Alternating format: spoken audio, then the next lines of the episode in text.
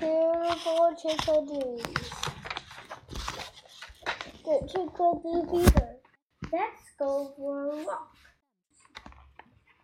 In the woods, said Dad. Put on your coat and boots. Mother had handed Bert and Becky their hats and mittens.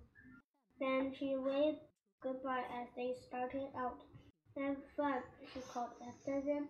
The Saturday walk in the woods with Dad was always fun. He showed Mark and Becky had many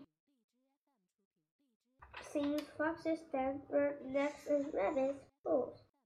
They even saw raccoon tracks beside a frozen puddle of water.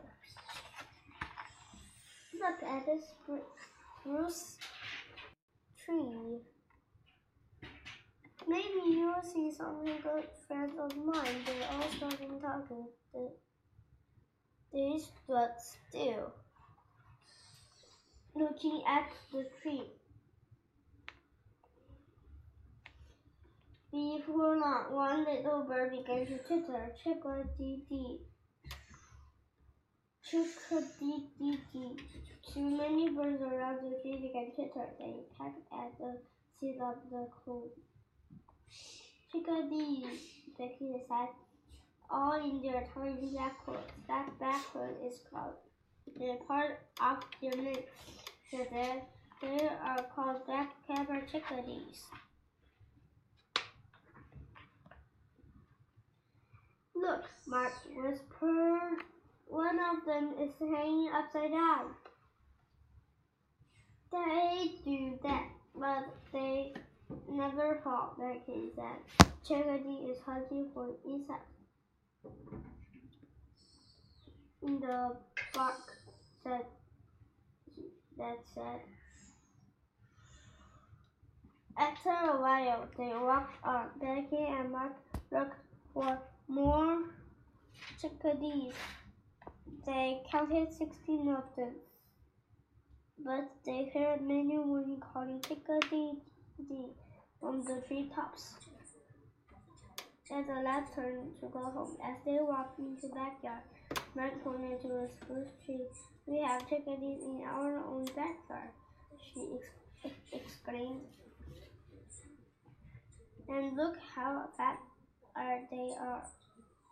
That's cold. Those chickadees have put on winter coats.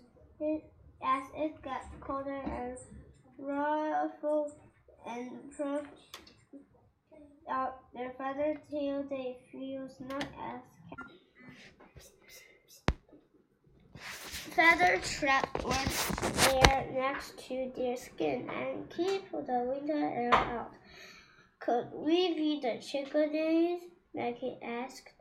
And I could make a bird feeder from a milk carton. Mark said, I think that's a great idea, Dad said. At home, Mark went right to the woods. Cut two openings in the side of the milk carton. Side of the milk carton. That helped Mark put the hook on the top of the feeder. And then Mark had the feeder in the tree and then he put some some bird communication in the making Mark could peep at the feeder.